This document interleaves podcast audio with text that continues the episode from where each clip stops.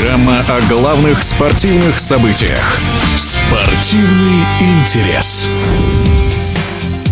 Сборная России по биатлону впервые в истории завоевала медаль Олимпийских игр в смешанной эстафете. Ульяна Нигматулина, Кристина Резцова, Александр Логинов и Эдуард Латыпов стали бронзовыми призерами. После двух этапов Россия находилась на седьмом месте и более чем на минуту отставала от лидировавших на тот момент французов, что не получилось у девушек или всему виной внешние факторы, сложные погодные условия, непростая трасса. Эти вопросы радиодвижение адресовало трехкратному чемпиону мира и двукратному призеру Олимпийских игр в эстафетных гонках Ивану Черезову.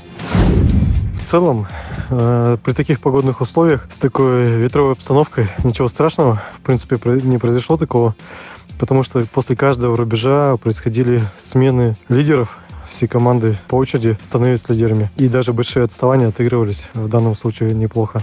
На Логинова была возложена важная миссия. Он в итоге и переломил ход эстафеты, за счет чего Александр смог вывести команду в лидеры. Саша свой этап отработал просто великолепно и справился хорошо на рубежах. Ну и по скорости, видно, он в прекрасном состоянии работает. За счет чего он вернулся? Ну, это характер Александра. Он всегда был таким э, цепким, э, волевым. И его это была первая Олимпиада. Причем у него даже было опасение того, что он может и не поехать. Но я думаю, что здесь он прям предельно сконцентрирован Логинов передал эстафету Латыпу первым с отрывом 17 секунд. Эдуард перед последним кругом также был лидером, однако в последний момент упустил преимущество. Соперники выкатились из-за спины и обогнали. Это неправильный выбор тактики или просто не хватило сил? Эдуард выходил первым с рубежа, и он, э, ну, я думаю, что не совсем четко оценивал обстановку. Причем там в 14 секундах ушло 4 соперника, и играть здесь э, в тактические игры на последнем финишном кругу сложно было. Где-то, я думаю, ему не хватило полной информации объективной и опыта, но в целом я думаю, что он все правильно сделал. Да, мы с вами, как болельщики, по картинке хорошо видим, что француз и норвежец бросились на финишном кругу, догнали его максимально быстро, потом отсиживались. Это очередной урок, можно сказать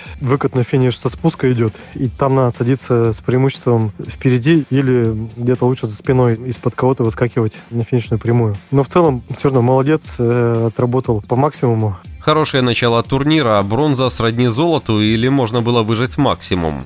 Золото близко было, да.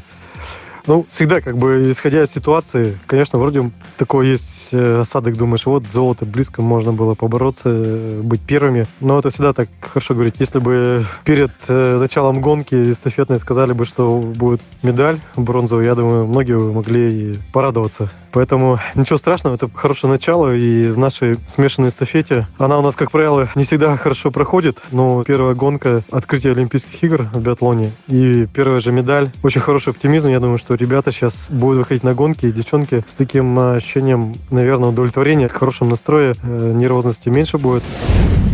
В нашем эфире был трехкратный чемпион мира и двукратный призер Олимпийских игр в эстафетных гонках Иван Черезов.